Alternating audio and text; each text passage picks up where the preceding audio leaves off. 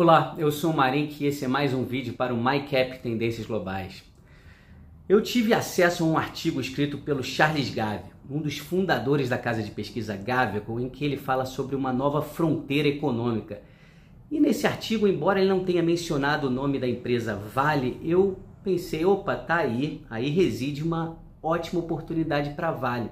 Ainda mais nesse momento em que o preço da ação da Vale, ela, esse preço sofre pois há uma percepção de que a China, que saiu de um período, um longo período de lockdown para um novo crescimento, a China ela tende a crescer de uma forma diferente, uma mais focada em consumo. A gente vê que as ações que estão brilhando com esse processo de abertura da China são ações de empresas francesas de artigos de luxo. Estou falando aqui da Louis Vuitton Moet Hennessy, da Hermès, da L'Oréal e diversas outras empresas cujos preços das ações não param de subir.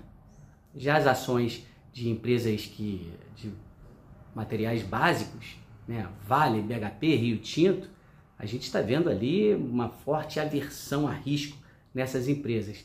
Então há uma percepção de que, opa, processo de urbanização da China, esse processo foi rápido demais, a China saiu em 1995 de uma população de 150 milhões de pessoas em centros urbanos para 900 milhões. Né? Hoje, é, esse é aproximadamente o total de pessoas em centros urbanos na China. Esse processo né, de forte crescimento ele está mais para o fim do que no meio. De forma que tem muita gente pessimista com a Vale, muita gente pessimista com a BHP, com a Rio Tinto, muita gente acreditando até que o preço do minério possa cair para 50 e aí vem esse artigo do Charles Gave que fala, opa, tem uma nova fronteira econômica. E aí o Charles nos traz né, é, a possibilidade, Charles é um estrategista com visão de longo prazo, e nos traz essa possibilidade de uma reativação dessa rota que liga Moscou a Mumbai, na Índia. Uma rota que passa, que tangencia o Mar Cáspio, passa pelo Irã, e faz ali uma conexão marítima com Mumbai.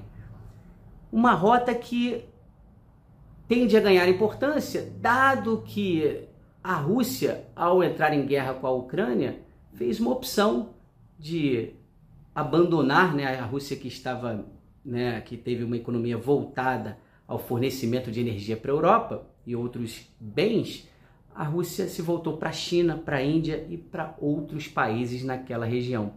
O que Charles diz é que o mundo que sempre foi meio que é, em termos de financiamento e crescimento econômico, mesmo quando esse crescimento ocorria no leste, como no caso da China, o financiamento sempre veio do oeste, sempre veio dos Estados Unidos.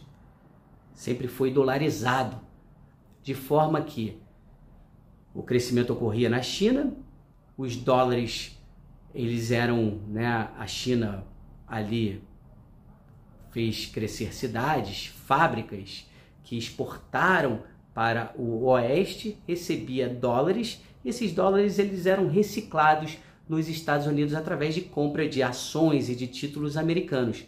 Agora, Charles, que é meio que um pai da desdolarização, ele nos fala que o mundo está mudando o eixo de oeste para leste passará meio de norte para sul. E aí ele está falando dessa importância dessa região asiática junto com o Oriente Médio. E ali, seja o que for, se de fato isso que Charles nos diz, se for um verdadeiro, mesmo que parcialmente verdadeiro, mesmo que esse processo de urbanização não seja tão é, avassalador como ele busca nos transmitir nesse artigo, qualquer movimento nessa direção pode ser bem positivo para a Vale, mesmo que a demanda esteja mais lá na frente, daqui a 5 anos, 10 anos. O mercado é um mecanismo de antecipar, a gente está sempre descontando o fluxo de caixas projetados. Então está aí algo né, que estrategistas globais, renomados, estão se mostrando aí um tanto otimista com o crescimento asiático. Mas esse crescimento, diferente daquele que ocorreu no passado, tende a ser não dolarizado, tende a ser financiado em moeda local. A Vale, para Vale, talvez isso seja indiferente e seja bem positivo. Então fica aí uma, um convite a uma reflexão a respeito desse tema.